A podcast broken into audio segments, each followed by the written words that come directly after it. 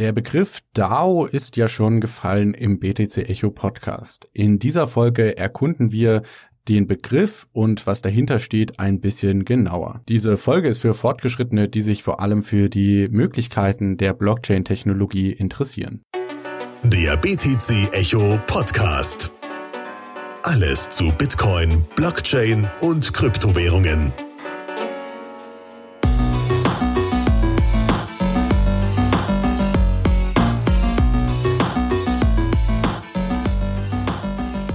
Ja, hallo, herzlich willkommen zum BTC Echo Podcast. Eine weitere Ausgabe. Neben mir sitzt Bian und das Thema heute wird DAOs sein, also Decentralized Autonomous Organizations.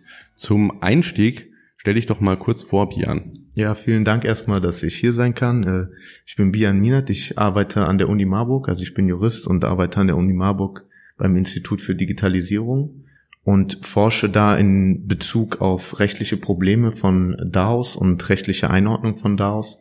Und ich versuche da gewisse Strukturen zu entwickeln, wie man diese nach deutschem Recht oder auch europäischem Recht einordnen könnte.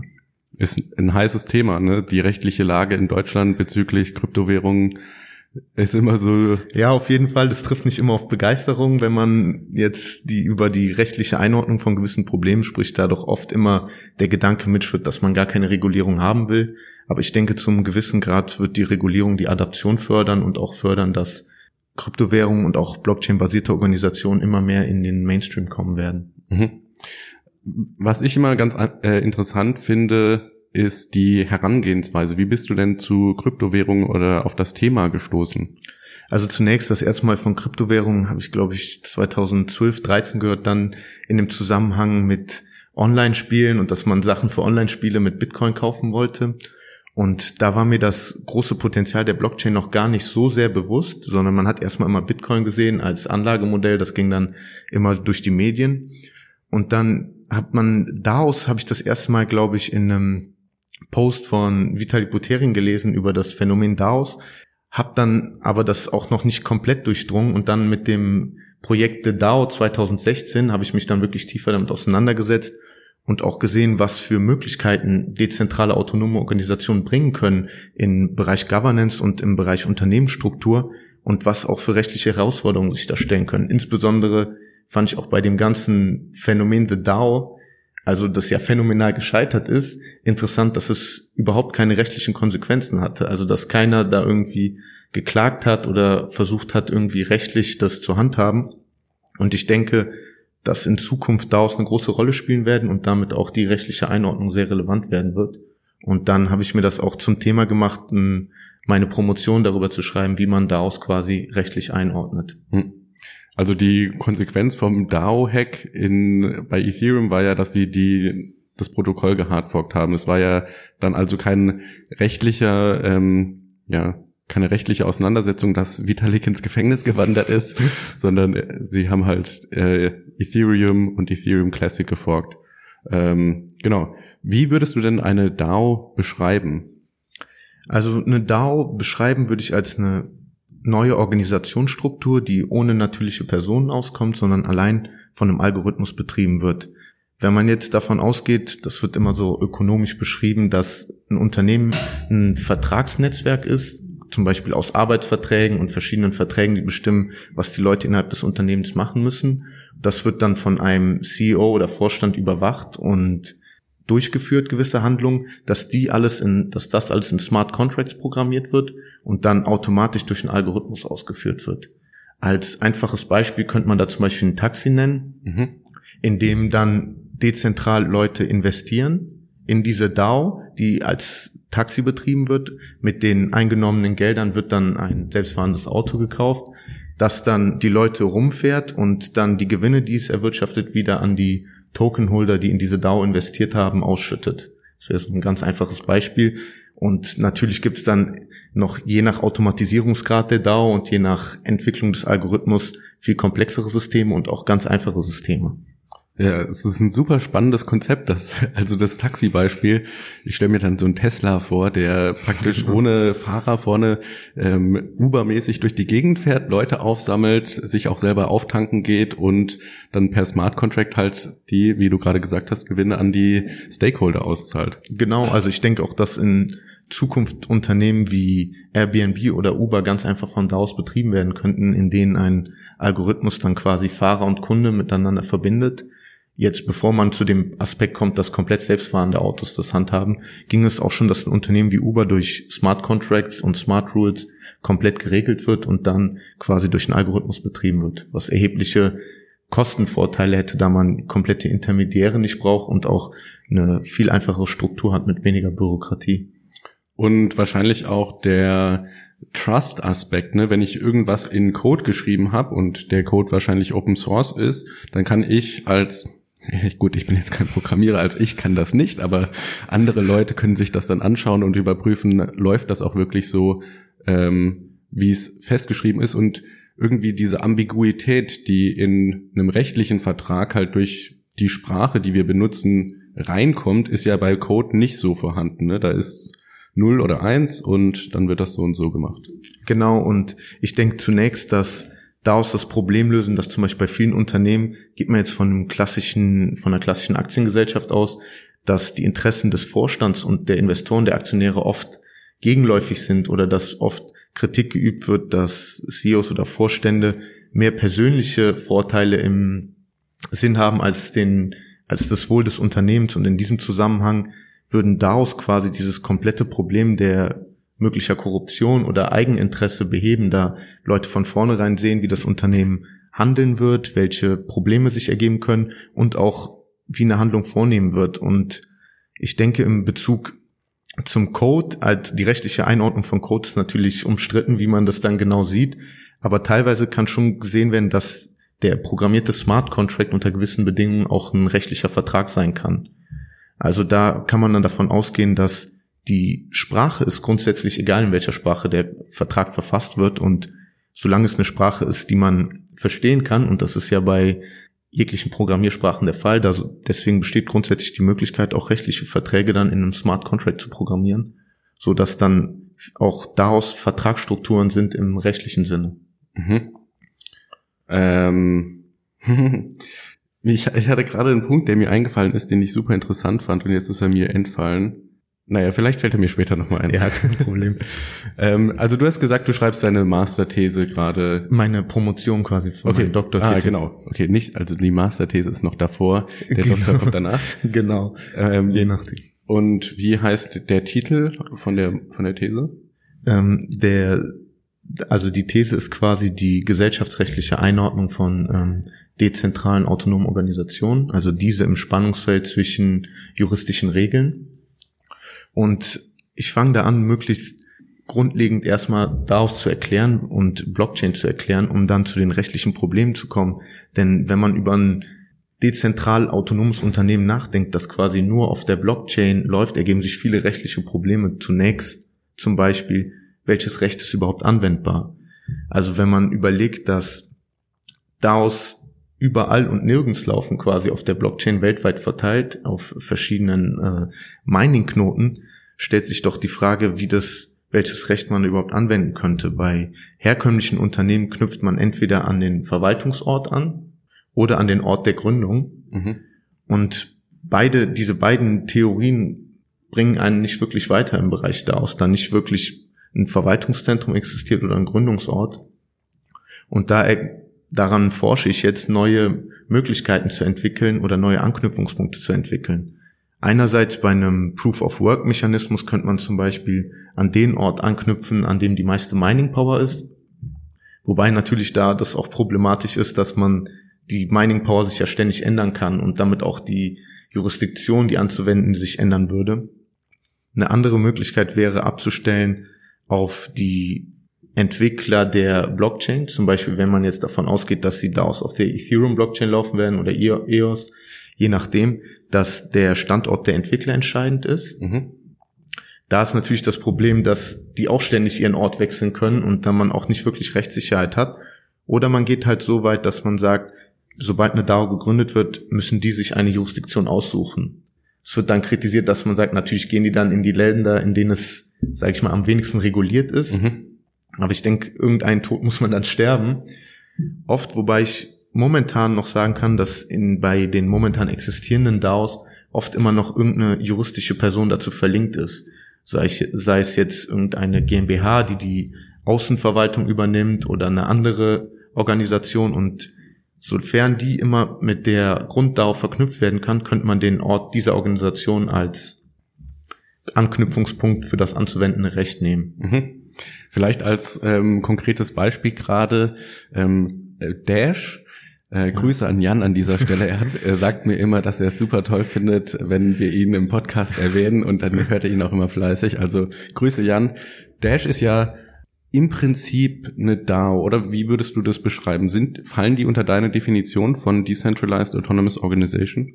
Ja, also ich denke, die Grundstruktur von Dash ist wirklich, kann man als ein Grundtyp einer DAO sehen, wie auch teilweise Bitcoin als Genotyp einer DAO gesehen wird. Und bei Dash findet ja auch dieser eines dezentralen Fundings ist ja ein sehr großer Aspekt und bei Dash wird sich dann auch die Möglichkeit geben, da existiert ja Dash Core oder die Dash Embassy, die quasi verlinkt sind zu der Dash DAO, die man dann als Anknüpfungspunkte nehmen könnte und das Recht dann anwenden, in dem die Dash Embassy oder Dash Core sitzt. Und deswegen nach meiner Definition würde ich sagen, Dash ist eine dezentrale autonome Organisation. Natürlich ist, spielen da teilweise, sage ich mal, mit den Masternodes ist da schon noch ein relativ ein zentralerer Aspekt, aber vom, von der Grundidee auf jeden Fall. Mhm. Hast du in deinem in dem äh, Rahmen deiner Forschung noch andere gute Beispiele von DAOs, die oder von Strukturen, die einer DAO ähneln oder vielleicht eine DAO sind, die aktuell schon existieren? Also klar, als ganz klassisches Beispiel natürlich The DAO von mhm. 2016, wo wirklich die Grundidee einer DAO versucht wurde umzusetzen als eine Art dezentraler Investmentfonds. Kannst du es kurz umreißen, um was es äh, damals ging? Also damals wurde eine wurde eine DAO aufgesetzt auf der Ethereum Blockchain, in dem die dann quasi, wo sich Leute beteiligen konnten, indem die Ether an eine bestimmte Adresse senden und über einen Smart Contract im Gegenzug DAO-Tokens erhalten haben. Diese Tokens haben ein Stimmrecht beinhaltet und mit diesem Stimmrecht konnte dann bestimmt werden, in was dieser dezentrale Fonds quasi investiert. Und das Projekt hat innerhalb kürzester Zeit, ich glaube, Ether im Wert von 160 Millionen äh, Dollar gesammelt, das größte Crowdfunding-Projekt aller Zeiten, aber ist dann, wie gesagt, äh, phänomenal gescheitert durch quasi ein, ob man das jetzt Bug nennt oder einfach ein Feature, das drin war, dass Leute quasi ihr investiertes Geld abzweigen konnten falls sie mit einer Entscheidung oder einem Vorgang der DAO nicht investiert waren. Und diese Abzweigung wurde nicht geupdatet, so dass ich finde Hacker, der Begriff passt nicht so richtig, da es nicht gehackt wurde, sondern einfach ein Feature ausgenutzt wurde, haben dann, ich glaube, 50 Millionen Wert von Ether von dieser DAO abgezwackt. Und das hat dann dazu geführt, dass die komplette Ethereum-Community sich entschieden hat, einen Hardfork durchzuführen mit und diese komplette DAO quasi rückgängig zu machen, was bisher ja. eigentlich nicht gedacht würde, dass es möglich wäre, dass man komplett ja, wieder muss man sich auch vorstellen, die 50 Millionen, das war 2016, das war damals unglaublich viel für Ethereum. Ja. Ne? Heute, heute ist es nicht mehr so viel, ist natürlich immer noch viel, ne? also 50 Millionen. Ja klar, aber damals war es schon.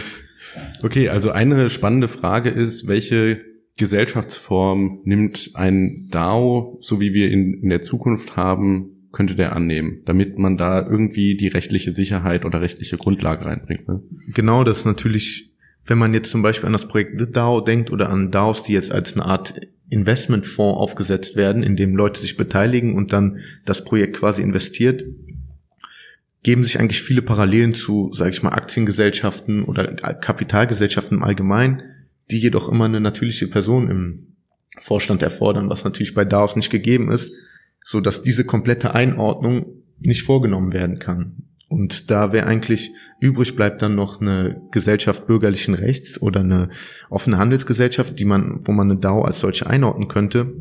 Also Personengesellschaften. Für diese ist jedoch charakterisierend, dass eigentlich die Gesellschafter untereinander sich kennen und quasi zusammen den Vertrag aufsetzen, was bei DAOs, sage ich mal, generell nicht der Fall sein wird, da der tausende Menschen anonym quasi teilnehmen.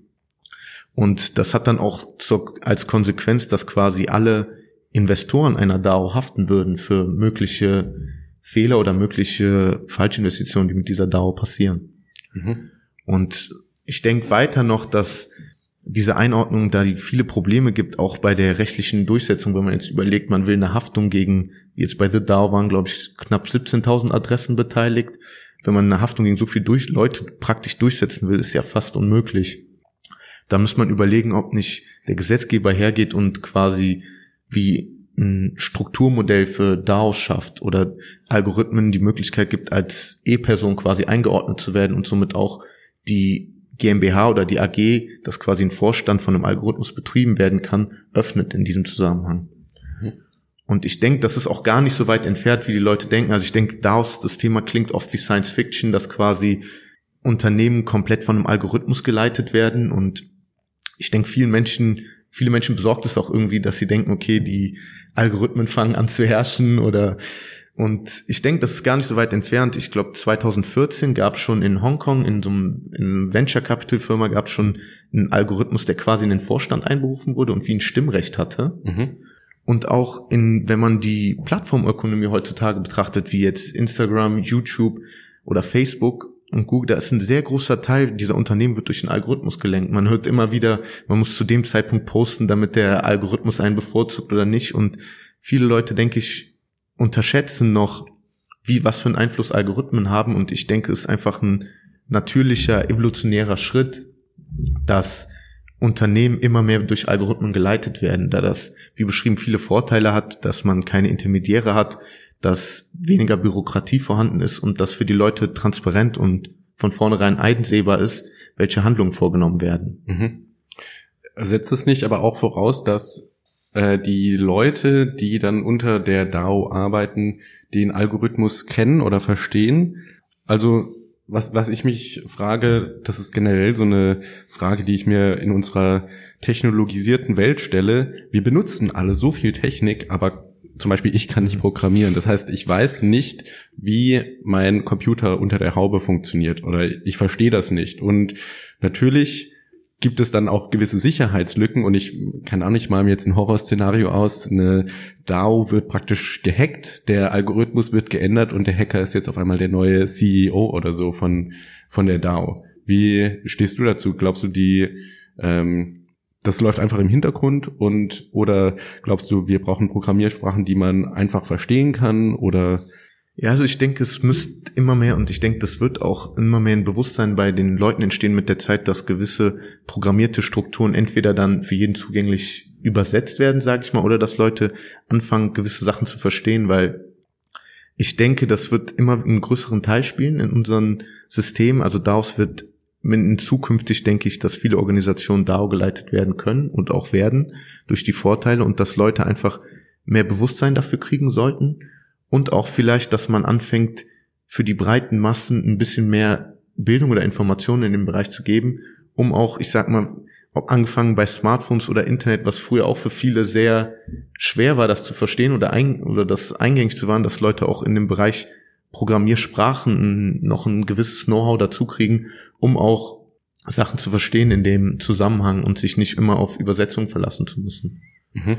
Oder dass zentrale Prüfstellen quasi immer dann öffentlich darlegen, was ist, was ist der Code dieser DAO oder was ist, auf was ist dieser Algorithmus programmiert, was sind die Ziele dieses Algorithmus und was kann man da erwarten. Mhm. Und was mir jetzt auch noch in den Kopf gekommen ist, wenn jetzt der Code von einer DAO offen ist, gibt es irgendwelche wettbewerberischen Nachteile, dass man praktisch in das Unternehmen reingucken kann und sehen, wie das operiert oder?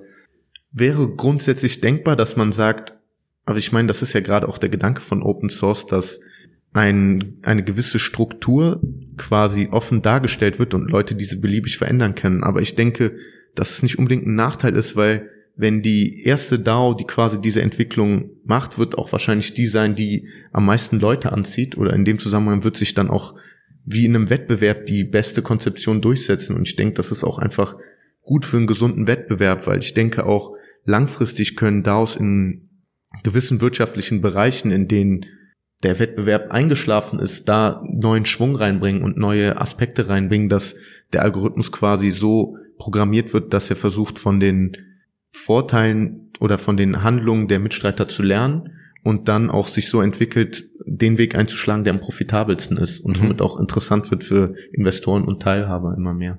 Okay, das wäre jetzt nämlich auch meine nächste Frage gewesen, wenn es um Änderungen geht. Ist es, kann man sich das so vorstellen, da wird am Anfang der Code in Stein gegossen sozusagen und dann ist der fest ähnlich jetzt wie bei äh, The DAO von Ethereum und da muss man eventuell nach einem Monat oder so feststellen, hey, wir haben hier was nicht bedacht und ähm, jetzt müssen wir alles zurückdrehen oder könnte es auch so sein, dass sich der Code vielleicht selber anpasst oder dass es ähm, keine Ahnung, die, mhm. die Teilnehmer können abstimmen und ab was weiß ich, einer absoluten Mehrheit oder so, können sie den Code verändern? Ja, also bei den meisten DAOs ist immer so eine Art Abstimmungsvotum eingebaut, dass quasi, wenn die Mehrheit der Leute abstimmt, dass der Code sich dann quasi verändert oder es kann auch über die Veränderung des Code abgestimmt werden. Ich denke, das ultimative Modell einer DAO ist eine, eine Art evolutionärer Code, der sich quasi selbst verändert, was grundsätzlich ein bisschen konträr ist zu den Gedanken von festgeschriebenen Smart Contracts.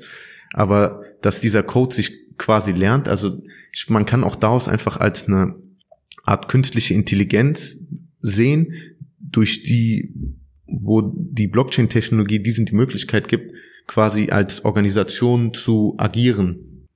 Und ich denke, diese Entwicklung ist im Bereich DAOs besonders interessant, wenn man darauf absieht, dass verschiedene Modelle quasi da überlegt werden müssen, weil zum Beispiel bei der ganzen Abstimmung gibt sich die Problematik, wie wenn man das jetzt bei Dash macht oder bei The DAO, haben die Leute mit den meisten Token quasi die meisten Rechte abzustimmen.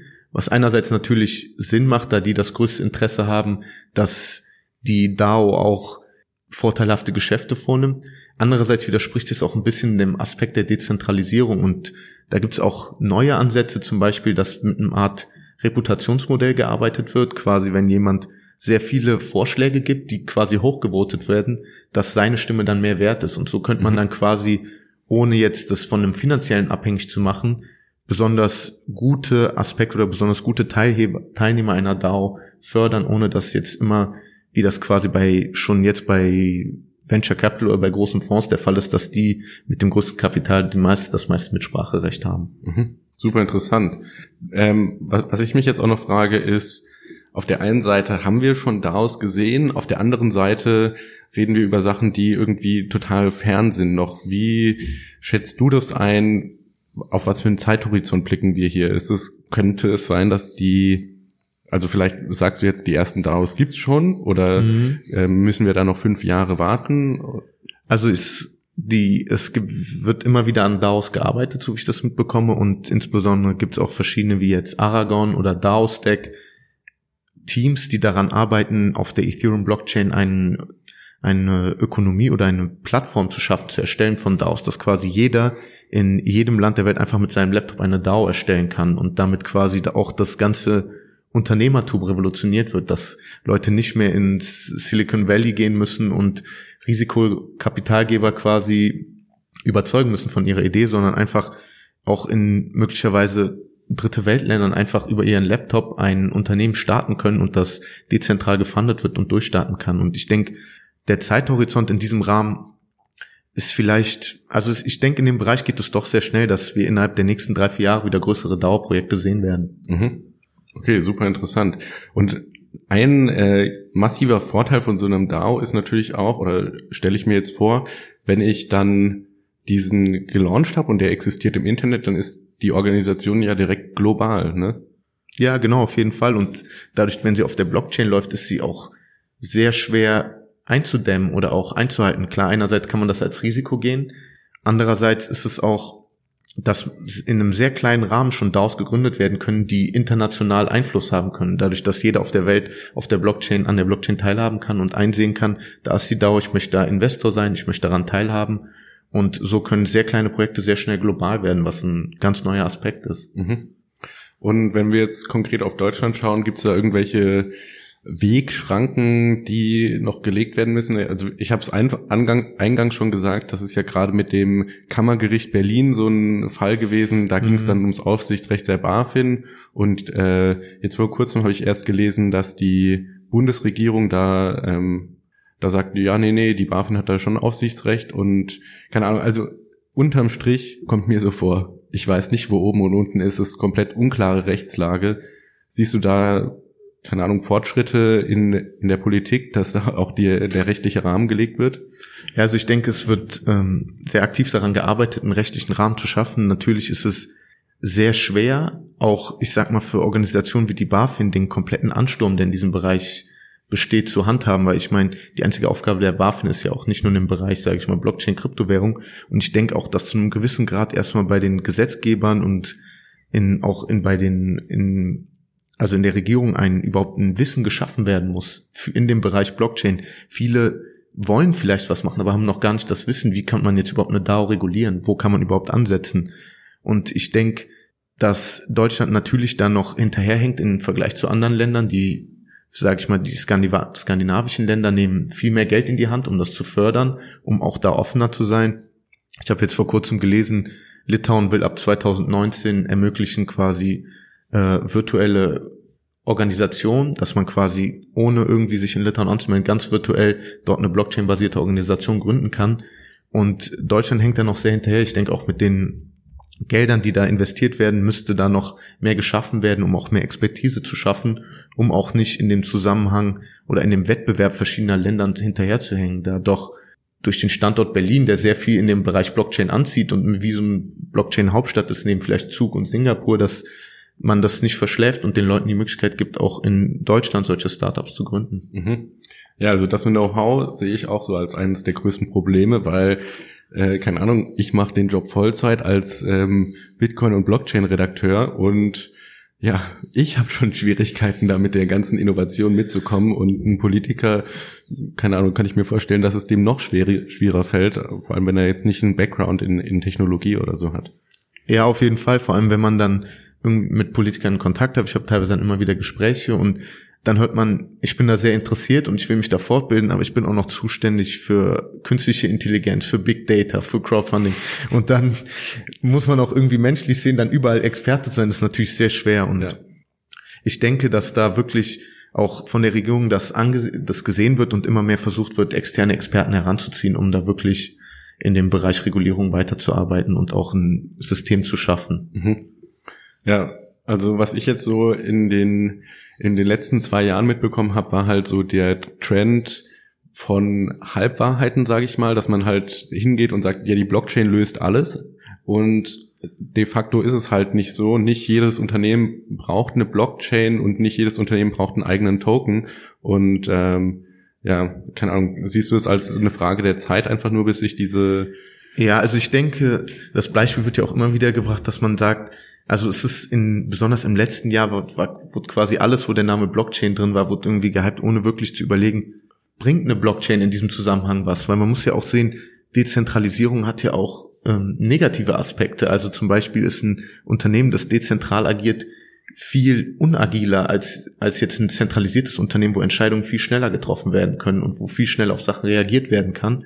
Deswegen sollte man auch gut überlegen, in welchem Bereich Blockchains wirklich Sinn machen, in welchem Bereich es keinen Sinn macht oder wo auch eine Kombinationslösung zu bevorziehen wäre. Also zum Beispiel, es gibt ja sogar die Ideen, dass man einfach keine Regierung mehr braucht, komplette Staaten auf der Blockchain laufen lässt.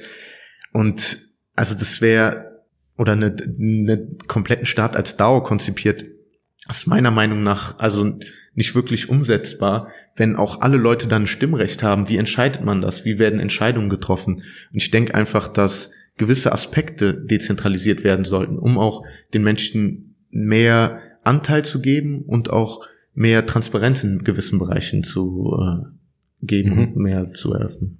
Genau, also das äh, mit Staaten auf der Blockchain finde ich auch noch interessant, vor allem wenn wir uns anschauen, hey, wir leben eigentlich in einer digitalisierten Welt und zum Wählen muss ich immer noch ein äh, Kreuz auf den Zettel machen nach dem Motto. Äh, warum kann man da nicht einfach auch die, wir reden ja hier viel von Stimmrechten, dass wir sagen, hey, jeder, keine Ahnung, jeder Deutsche bekommt einen Deutschland-Token und der ist dann bei der Bundestagswahl ein, eine Stimme wert oder so. Also das hältst du für unrealistisch? Oder? Also ich denke zum Beispiel Wahlen kann man sehr gut auf einer Blockchain ausführen. Das wird ja auch teilweise schon in manchen Ländern versucht. Mhm. Und aber ich denke, das meinte ich, diese Kombination aus beiden ist, denke ich, der Königsweg, weil eine komplette Regierung dezentral laufen lassen, finde ich sehr schwer, aber dass man zum Beispiel Wahlen sehr transparent auf einer Blockchain laufen lässt oder gewisse bürokratische Strukturen, sei es jetzt ein das Handelsregister für Unternehmen, dass man das Blockchain-basiert macht und dass man so eine Self-Sovereign Identity schafft, dass die Leute Blockchain-basiert sehen können, was passiert mit meinen Informationen. Ich denke, diese Aspekte sind sehr wichtig, als jetzt komplett dieser libertäre, libertäre Ansatz, den Staat abschaffen zu wollen. Mhm. Ja, super interessant. Vor allem, also mir fällt dann noch das Katasteramt ein, könnte man ja auch auf die Blockchain packen oder äh, keine Ahnung, wenn man diesen äh, ID-Prozess, also mein, mein Ausweis, wenn ich den digital hätte und dann könnte ich zum Beispiel mit Zero-Knowledge-Proofs beweisen, dass ich 18 bin und mhm. Alkohol kaufen darf oder so, ohne jetzt mein Geburtsdatum preiszugeben. Siehst du, oder? Ja, ich genauso. Ich sehe das ebenso, dass die Leute durch Blockchain wieder Herr über ihre Daten werden können. Also die Leute denken ja oft irgendwie, Facebook, Instagram, alles ist kostenlos, aber eigentlich bezahlt man einfach mit seinen Daten. Und ich denke, dass Blockchain in dem Bereich wieder ein Bewusstsein schaffen kann, was passiert mit meinen Daten und kann ich die kontrollieren und gebe ich entweder meine Daten als Bezahlung oder eröffnen dann Facebook, Instagram die Möglichkeit, man bezahlt und dafür werden die eigenen Daten nicht verwendet. Also ich denke, das wird so ein zukünftiger Schritt sein, wenn bei den Leuten mehr Bewusstsein in diesem Zusammenhang geschaffen wird.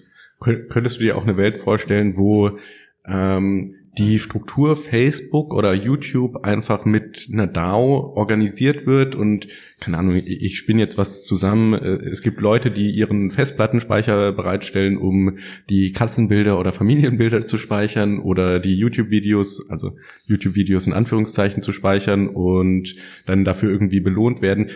Also kurz, dass der Mittelsmann Facebook, YouTube, Google rausgeschnitten wird und halt äh, das durch einen Algorithmus ersetzt wird und dann halt auch sowas wie Veruntreuung von Daten nicht mehr passieren könnte.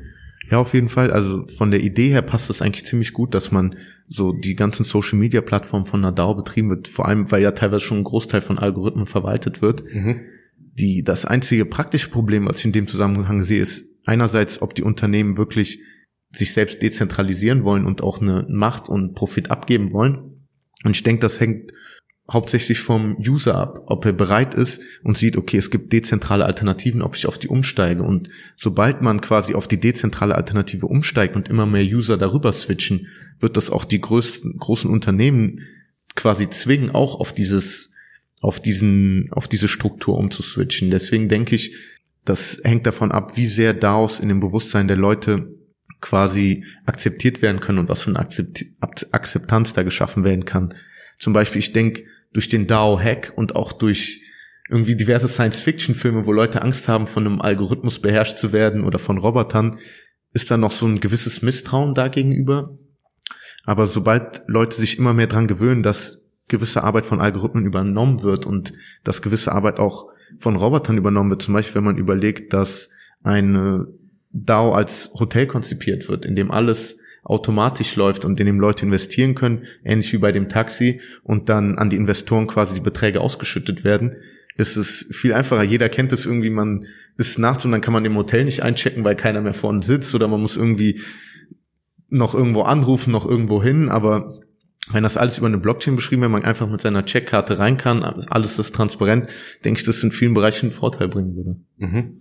Wow, das ist e- echt super interessant. Die Möglichkeiten nehmen da eigentlich fast kein Ende, die man äh, sich da spinnen könnte. Hast du noch irgendwelche ähm, ja, anderen Anwendungsfelder, wenn man jetzt so über das Science-Fiction-Ding redet, wo eine DAO oder so eine Struktur Sinn macht?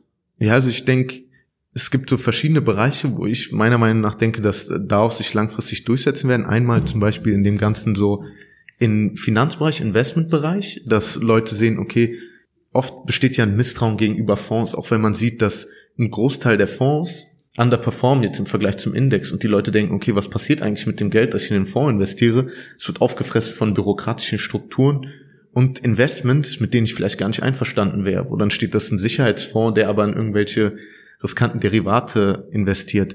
Und ich denke, in diesem Bereich werden daraus sehr interessant werden, dass Leute da investieren können möglicherweise ein Mitspracherecht haben und transparent sehen, worein wird investiert, Kosten werden gespart, es braucht keine Intermediäre, keine Fondsverwalter. Und das wird ein sehr großer Aspekt in der Zukunft sein. Und ein anderer Aspekt, denke ich, wird werden Non-Profit-Organisationen sein und Hilfsorganisationen, die von da aus betrieben werden. Ich habe vor kurzem gelesen, es werden irgendwie in den westlichen Ländern nur ein oder zwei Prozent des Bruttoinlandsprodukts gespendet. Mhm. Und ich denke, ein Großteil, dass so wenig Spendebereitschaft besteht, ist, dass die Leute auch den Hilfsorganisationen misstrauen. Man hört immer wieder von Skandalen, dass Gelder veruntreut werden, dass von dem gespendeten Geld nur 20 Prozent ankommen. Wenn man überlegt, dass eine Hilfsorganisation von einer DAO betrieben wird, Leute Geld an diese DAO schicken und dann klar sehen, von meinem Geld ist das und das da angekommen. Es gibt keine bürokratischen Systeme oder Intermediäre, die das Geld quasi zwischendrin auffressen, denke ich, wird das von vielen Leuten als Vorteil gesehen werden und dann auch bisher bekannte Hilfsorganisationen zwingen, so umzuswitchen, um auch von dem gespendeten Geld viel mehr an den wirklich bedürftigen Orten ankommen zu lassen und auch die Leute zu motivieren, mehr zu spenden, weil die wirklich sehen, okay, ich kann mit meinem gespendeten Geld genau da was bewegen. Mhm. Und dass auch die, die Spende dann effektiver ist. Du meintest gerade mit 20 Prozent, ne? Also Beispiel, ich spende 10 Euro und 2 Euro kommen dann effektiv an. Genau. Das ist natürlich schade. Besser wäre, wenn, wenn ich 10 Euro spende und 10 Euro kommen.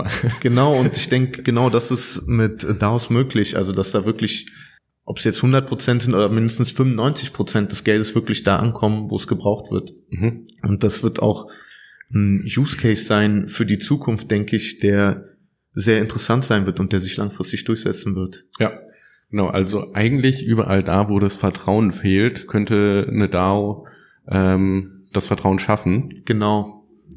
Und klar, natürlich gibt es da auch gewisse Risiken, muss man auch sehen. Also wenn man jetzt zum Beispiel jetzt ganz den Gedanken weiterdenkt, dass komplette Wirtschaftssegmente von DAOs betrieben werden, besteht natürlich auch, wenn die so programmiert sind, möglichst profitabel zu sein, das Risiko von Preisabsprachen zwischen den DAOs, weil die sehen ja, also da wird ja dann, die, wenn die zum Beispiel erkennen, der Algorithmus erkennt, quasi in einer Weise zu handeln, die gegen das Gesetz verstößt, ist am profitabelsten, ist dann die Frage, okay, wie kann man das aufhalten? Und ich denke, da muss man sich auch Gedanken machen, dass man überlegt, wie kann man da die Regulierung ansetzen, dass man quasi eine Hintertür schafft, die DAOs zu stoppen oder dass man gewisse Gesetze als Smart Rules in die DAOs einprogrammiert. Und da denke ich, sollte der Gesetzgeber einfach versuchen, wirklich mit den Startups oder den Ideengebern dahinter zusammenzuarbeiten, um wirklich auch dieses Bewusstsein zu schaffen, dass DAOs in einer Weise handeln, die wirklich ökonomisch sinnvoll ist, aber auch mit dem Recht im Einklang steht ich meine, eigene DAO-Systeme, das habe ich bei Aragon gesehen, haben eine eigene Jurisdiktion entwickelt. Mhm. Also jeder, der quasi die Aragon-Plattform für seine DAO benutzt, unterliegt dieser Jurisdiktion. Was ich einerseits interessant finde, andererseits ist es auch fraglich, wie wird das überhaupt rechtlich eingesehen? Kann man das überhaupt, ist das überhaupt rechtlich verbindlich? Oder ist es, wird das als eine Art Schiedsgericht eingeordnet werden? Das wird sich in Zukunft zeigen und ich denke, das ist, es wird sehr interessant zu beobachten sein, wie die Leute darauf reagieren, wie die ganze Blockchain-Community bereit ist, auch sich diese, diese Regeln zu adaptieren und auch möglicherweise Smart Rules in ihre DAOs einzubauen. Und wie siehst du das, wenn ich jetzt einen DAO habe und der instantan ein globales Unternehmen ist und ich habe widersprüchliche Rechtslagen, jetzt zum Beispiel in den USA herrscht äh, keine Ahnung, dieses Recht und in Deutschland herrscht, herrscht ein anderes und in, keine Ahnung, äh, Israel herrscht nochmal ein anderes Recht. Wie schafft man es dann, die, ja, dass das in allen Bereichen konform ist oder ist es utopisch, mit allen Bereichen konform zu sein? Also mit allen Bereichen konform zu sein, ist, glaube ich, so da doch viele Divergenzen ähm, existieren, utopisch gedacht. Aber einerseits wäre natürlich die Möglichkeit, wie ich eben aufgezeigt, dass man da aus einer gewissen Jurisdiktion unterwirft oder mhm. dass sie sich einer gewissen Jurisdiktion freiwillig unterwerfen. Oder dass quasi globale Smart Rules entwickelt werden für DAOs. Also dass die dann so einprogrammiert werden müssen, dass sie in gewissen Aspekten oder in gewissen Momenten dann auch gestoppt werden können oder gewisse Hintertüren eingebaut werden. Und ich denke auch, das wird der Bereich Blockchain immer mehr mit sich bringen, was wir auch bei ICOs gesehen haben, dass auch wirklich eine globale rechtliche Lösung notwendig ist. Weil es ist, war schon bei ICOs so, dann gehen die ICOs irgendwie nach Malta, aber machen in Deutschland Werbung, dann wäre auch ein deutsches Gesetz anwendbar, wenn hier Werbung gemacht oder deutsche Haftung anwendbar. Und deswegen denke ich, dass es auch langfristig dann eine globale Lösung geben wird, wie auch jetzt schon im europäischen Finanzmarkt ja gewisse Richtlinien überall in den europäischen Ländern äh, mhm. anzuwenden sind. Aber das ist ja dann nur in Europa. Also heißt das dann, wir brauchen ein World Government, was die, die DAOs überwacht, oder? Ja, ob jetzt World Government, ich meine, es gibt ja auch schon von UN, so UN-Richtlinien, die rechtliche Aspekte festlegen. Ich denke, das könnte auch in die Richtung gehen, dass wirklich global gewisse Richtlinien festgemacht werden.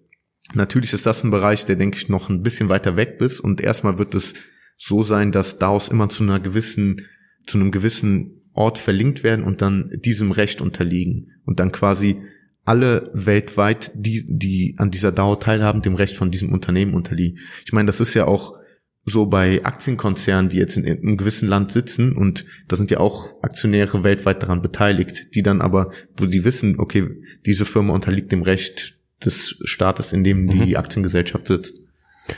Ähm, was mir jetzt noch als, ich, ich spiele jetzt einfach mal den Devil's Advocate, was mir noch einfällt, können Staaten überhaupt DAOs stoppen? Weil letztendlich, wenn es wirklich eine decentralized ähm, mhm. Autonomous Organization ist, dann ich stelle es mir einfach so vor, da sitzen dann tausend Leute auf der ganzen Welt, die alle ihren Laptop am Laufen haben und Code ausführen, ein Programm laufen lassen und sich halt untereinander miteinander verbinden. Ähnlich wie bei Bitcoin mhm. auch, hast du ja gesagt, der Genotyp einer, einer DAO. Ähm, und das ist ja eigentlich auch ultimativ das Problem bei Bitcoin, dass man halt, ne, who ist Satoshi Nakamoto? Keiner ja. weiß es. Und deswegen kann man da keinen wirklich belangen. Und wenn ich es recht im Kopf habe, dann zählt Code, zumindest unter US, ähm, Recht als Speech. Ja, also das mhm. ist genauso wie wenn ich einen Roman ja. schreibe, dann darf ich den auch veröffentlichen. Ja, gibt so Freedom of Code quasi. Die. Genau. Deswegen lässt sich das überhaupt ähm, regulieren? Also ich denke natürlich, das ist ein interessanter Aspekt, das ist zum gewissen Grad schwer, aber die DAOs müssen immer noch von Menschen programmiert werden, wo man quasi einsetzen kann. Und auch, die laufen ja immer noch übers Internet und dann zum Beispiel über Miner, wo man auch die Regulierung ansetzen könnte. Gleich habe auch vor kurzem gelesen, Bitcoin plant, glaube ich, eigene Satelliten, also Bitcoin in eigene Satelliten ins Internet zu schicken, ins Weltall zu schicken, so dass quasi das System autark läuft. Aber dann ist auch die Frage, inwiefern, also da muss man sehen, wie sich das zukünftig entwickelt. Und ich denke, dass die Staaten über die Kontrolle quasi des Internets doch noch einen sehr großen Einfluss haben. Mhm. Also man sieht es ja immer wieder in Staaten, die irgendwie jetzt verschiedene durch Geoblocking verschiedene Sachen sperren oder verschiedene Plattformen sperren, dass da doch schon noch ein großer Einfluss ist. Aber klar, langfristig denke ich, wird sich da, muss man sich da überlegen, wie man da ansetzen kann und auch wie sich das handhaben wird. Ist auch natürlich die Frage, wie, wie weit autonom und wie, in welchem Sta in welchem Stadium können da auch schon programmiert werden, die wirklich so sehr starken Einfluss haben, ohne irgendeinen menschlichen Kontakt haben, der da Sachen ausführt. Mhm. Also dann bräuchte, bräuchte man ja noch weitergehend, dass quasi, wenn jetzt über die Blockchain der Algorithmus gewisse Sachen lenkt, dass er dann auch Einfluss hat auf das, auf die reale Welt, die dann quasi auch online geschaltet wird. Also das wäre dann auch, ich denke, das wird interessant sein, diese Vernetzung von DAOs mit dem Internet der Dinge, inwiefern diese Auswirkungen kontrolliert werden können und wie nicht. Und das wird es dann in äh, Zukunft zeigen, wie man da überhaupt ansetzen kann. Mhm. Ja, super spannend.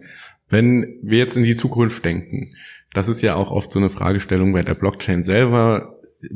Haben wir eine Zukunft, wo praktisch die Leute wissen, dass sie Blockchain benutzen und ihr selber ihre Keys halten? Oder siehst du eher die ähm, Technologie dahin schreiten, dass das komplett äh, unter der Haube läuft und der Otto Normalverbraucher, 90 Prozent der Menschen, die gucken da auch nie drunter, sondern die äh, handeln einfach damit, keine Ahnung, jetzt nochmal auf das Formbeispiel, als du das erzählt hast, kam mir irgendwie so ein Kopf, ich habe eine, ein Programm mit einem schönen Interface und dann kann ich dann sagen, hey, ich habe hier meine 100 Euro, die möchte ich gerne in, dann hast du so eine Liste, wo du deine Häkchen setzen kannst, da und da und da investieren. Und dann macht das Programm das einfach. Läuft das so oder wird das immer so sein, dass man da mit äh, vielleicht der Command-Line irgendwelche Befehle eingeben muss oder? Nee, also ich denke, es wird genau wie du es beschrieben hast schon laufen, läuft es auch teilweise schon. Es Echt? gibt so okay. bei vielen Investmentplattformen gibt es so Robo-Advisor, also Algorithmen, wo man auswählen kann, okay, ich will das Risiko, das Risiko, das Risiko und entsprechend mhm. wird investiert. Und ich denke auch, dass es notwendig ist, dass man versucht, dieses, diese ganze Struktur zu vereinfachen, um auch eine Massenadaption zu schaffen, weil wenn man überlegt, es ist doch für den technisch komplett unaffinen allein schon schwer, einfach Bitcoins zu kaufen. Ja, Oder? Ich, ich muss grinsen und ich hoffe, meine Mama tötet mich jetzt nicht dafür. ähm, ich musste ihr am Wochenende helfen, Lieder von ihrem iTunes aufs iPhone zu spielen. Also, ja, ja. Genau, das meine ich. Also wenn man wirklich will, dass dieses gesamte Konzept der Blockchain und Kryptowährung in Massen adaptiert wird, muss man es vereinfachen und den Zugang dazu vereinfachen, ohne dass Leute wirklich auch dass sie die Chance haben, das zu verstehen, aber auch ohne um es komplett zu durchdringen bedienen können. Mhm. Also wie jetzt das Internet. Ich denke auch, ein Großteil bedienen das, ohne wirklich zu verstehen, okay, was ist wirklich dahinter oder wie funktioniert das alles, sondern die wissen, okay, ich schreibe irgendwie eine Nachricht und die kommt dann einfach an. Mhm.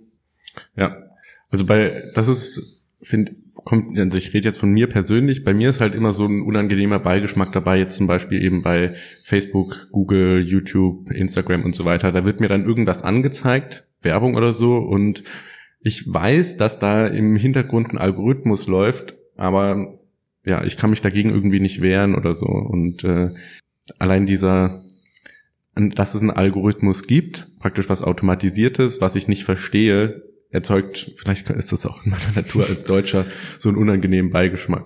Nee, verstehe ich. Also man ist ja selber, ich, man liest äh, bei Amazon gibt irgendwie dynamische Preise ein, wird, wenn man übers genau, genau. iPhone äh, Amazon aufruft, kommt ein anderer Preis als über ein, ein Android-Phone. Und ich denke, dass da auch, also rechtlich ist es sowieso kritisch, da wird eigentlich überlegt, dass rechtlich den Nutzern quasi die Möglichkeit gegeben werden muss, okay, ich möchte dynamische Preise oder dynamische Werbung, die quasi auf mich personalisiert ist, oder ich möchte es nicht wie so eine Opt-out-Option. Aber ob das dann wirklich durchgesetzt wird, ist das andere. Aber ich denke, da müssen auch die, muss auch die Regulierung ansetzen, dass den Leuten offen gezeigt wird, okay, wie arbeitet dieser Algorithmus? Weil ich denke, das ist ein großes Problem. Der Algorithmus bei Instagram, Facebook, Amazon, die Leute erahnen irgendwie, wie der arbeitet, aber nur die, die es wirklich programmieren, wissen, wie der arbeitet. Mhm. Und im, im Bereich Blockchain wäre aber offen, wie dieser Algorithmus arbeitet. Und das, denke ich, ist der große Vorteil zu den bisherigen Plattformen, dass die Leute, wenn sie wirklich wollen, die Möglichkeit haben, bei einer Blockchain-basierten DAO zu sehen, okay, der Algorithmus wird so arbeiten und das sind die Konsequenzen und so wird er agieren, was momentan nicht der Fall ist und was auch, denke ich, ein großer Aspekt ist, warum so viel Misstrauen gegenüber diesem ganzen Thema ist. Also man denkt selbst irgendwie, ich guck heute bei Amazon und dann gucke ich von Handy von einem Freund, der ein anderes Handy hat, irgendwo draußen und dann ist der Preis irgendwie 20 Euro billiger und dann ja. denkt man sich, okay, so da fühlt man sich dann oder bei bei Flüge buchen, wenn die Cookies gespeichert genau. werden so, ne? Ja, da sagt man irgendwie Dienstags sind die günstigsten Flüge und dann guckt man zwei Tage später und der Flug ist 100 Euro teurer. Ja, ja. Klar, da ärgert man sich und das ist, denke ich, ein Großteil ist, weil die Leute nicht transparent sehen können, wie funktioniert dieser Algorithmus und mhm. wie agiert der. Und ich denke, dass da einfach Aufklärung betrieben werden muss und dass den Leuten die Möglichkeit gegeben werden muss, zu verstehen, wie diese ganzen Systeme funktionieren. Mhm. Wenn wir jetzt das ähm, Krypto-Ökosystem betrachten, was für Blockchains oder Blockchain-Projekte sind denn da besonders spannend, um DAOs aufzusetzen? Du hast Aragon vorhin angesprochen. Mhm. Äh, gibt's dann äh, DAO Stack gibt es noch, also mhm. die arbeiten auch daran, quasi eine, Kunden eine Plattform zu schaffen, wo man äh, DAOs selber aufsetzen kann. Haben die ihre eigene Blockchain oder? Nee, das ist auch Ethereum basiert. Okay. Also ich denke, Zug, also innerhalb so so ein mittelfristiger Horizont wird das alles Ethereum Block äh, auf der Ethereum Blockchain basiert sein. Vielleicht EOS, aber ich denke, dass doch Ethereum sich am besten momentan dafür eignet. Und ich denke, dass diese Unternehmen, die daran arbeiten, jedem einfach per Laptop, dass er eine fertige Struktur hat für eine DAO und ganz einfach den Code kopieren kann und gründen kann, dass das auch den Use Case von DAOs und die Verwendung viel mehr verbreiten wird. Und diese beiden Projekte, denke ich, gehen da schon sehr weit voran und äh, ermöglichen es auch schon sehr einfach, DAOs zu gründen.